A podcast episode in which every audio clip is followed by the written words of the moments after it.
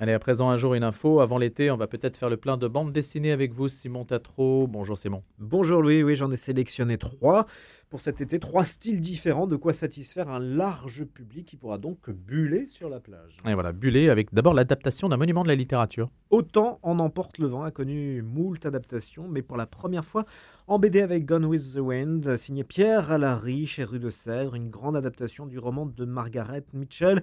Nous voilà transportés dans le sud des États-Unis en pleine guerre de sécession. Scarlett O'Hara, jeune fille d'une famille de planteurs de coton, se retrouve ballottée au gré des événements. Son caractère s'endurcit au fil des pages et elle prend peu à peu en main son destin. Pierre Alary n'a pas raté son coup, le résultat est magnifique.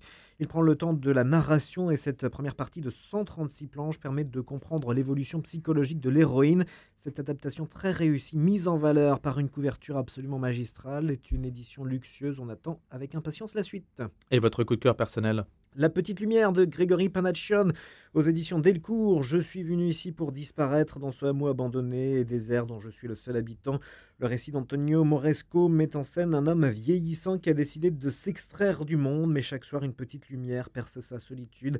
Grégory Panaccion démontre une fois encore son étonnante capacité à exprimer graphiquement une écriture la plus singulière soit-elle.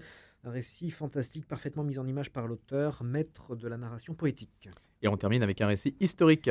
1629, où l'effrayante histoire des naufragés du Jakarta, Xavier d'Horizon et Timothée Montaigne se lancent dans un ambitieux diptyque consacré à l'une des pages les plus sanglantes de l'histoire maritime. Ce thriller psychologique revient sur un récit effroyable où se sont mêlés mutinerie, naufrage, massacre et survie.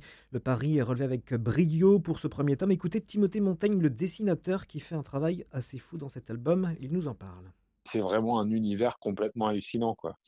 Et, et donc en plus cette histoire, voilà, c'est rien, enfin rien que les faits, les conditions de vie et tout, c'est déjà un truc pas possible quoi. Tu sais ça, ça réunit un petit peu toutes les grandes histoires de marine qu'on connaît quoi. C'est c'est c'est ouais il y a, y a, tout quoi tu sais c'est les, les, révoltés du Bounty enfin il y a tout il y a tout dessus quoi donc voilà donc j'ai découvert ça et et donc finalement, euh, on n'était pas du tout sur du mec en collerette. Et, euh, en fait, l'époque m'a vraiment intéressé. Quoi. Donc j'y suis venu vraiment comme ça. Quoi, tu vois. Je pense que finalement, le, le, ça collait un petit peu à tous les intérêts que j'ai en fait dans mon travail. Tu vois. Donc, euh, le personnage, le, poids de la vie, tu sais, toutes ces choses-là, j'aime bien, bien essayer de retranscrire ça dans mes personnages et tout. Et donc, ça cochait un petit peu toutes les cases. Et donc, voilà, j'y suis venu comme ça, en fait, tu vois. Timothée Montaigne, le scénariste et dessinateur de 1629 à lire d'urgence chez Glénat. Avec donc La Petite Lumière de Grégory Panation aux éditions Delcourt et Gone with the Wind, Autant n'emporte le vent, Autant le vent, signé Pierre Alary chez Rue de Sèvres. Simon Tatro, merci.